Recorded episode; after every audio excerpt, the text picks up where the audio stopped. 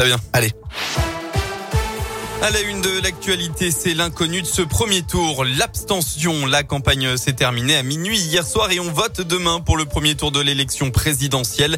L'abstention, selon certains sondages, pourrait flirter avec le record de 2002. 28,4% des électeurs ne s'étaient pas déplacés.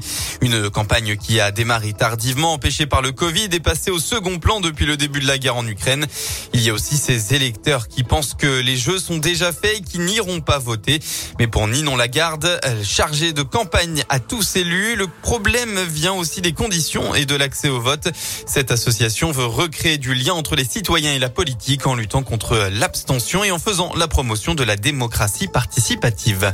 On a un problème de démocratie depuis plus de 30 ans avec des solutions qui existent et des inspirations dans plusieurs pays en Europe. Et on n'a mis en place aucune réforme. La dernière réforme pour euh, faciliter euh, l'accès au vote et euh, mobiliser contre l'abstention date de François Hollande qui nous a permis d'avoir l'inscription sur les listes électorales jusqu'à six semaines avant le vote et pas au 31 décembre. On a un système très archaïque qui demande à être bouleversé. Quand est-ce qu'on on arrête d'avoir une journée unique de scrutin, mais pourquoi pas trois jours pour faciliter la mobilisation ou le vote par correspondance qui fonctionne très bien. Il y a plein de choses qui sont possibles à mettre en place et c'est une responsabilité très portée par euh, les gouvernements successifs qui ont vu monter euh, l'abstention sans jamais s'y attaquer réellement.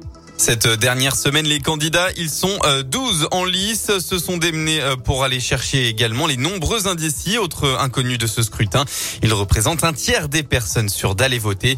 En attendant, les premiers résultats dimanche à 20h, réunion publique, distribution de tracts et propagande numérique des candidats sont interdits. On part dans la région, dans l'Ain. Trois jeunes femmes ont été interpellées à Ambérieux, en Bugey. Ça s'est passé dans la nuit de samedi à dimanche dernier. Je vous rappelle que quatre classes d'une école maternelle avaient été saccagées. Eh bien, c'est une mineure qui a contacté la gendarmerie pour se dénoncer après avoir pris conscience de la gravité des faits. Deux autres personnes ont finalement été arrêtées hier, une jeune femme mineure et une autre majeure. D'après les premiers éléments de l'enquête, les trois suspects auraient d'abord pénétré dans la cour de l'école pour jouer à la marelle avant de saccager des salles de classe. Et puis ce drame hier en Loire, un pompier a été retrouvé mort dans un champ vers 8h50 sur la commune de Chassagne. Malgré l'intervention rapide des secours, la victime âgée de 36 ans n'a pas pu être réanimée.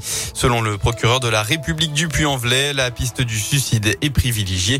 Une autopsie a été ordonnée par le parquet.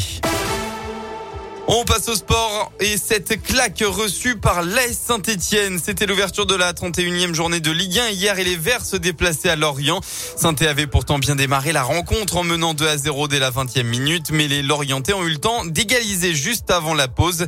Saint-Etienne ensuite sombré s'est incliné très lourdement. Résultat final 6 à 2. Une défaite des Stéphanois qui peut faire du mal dans la course au maintien.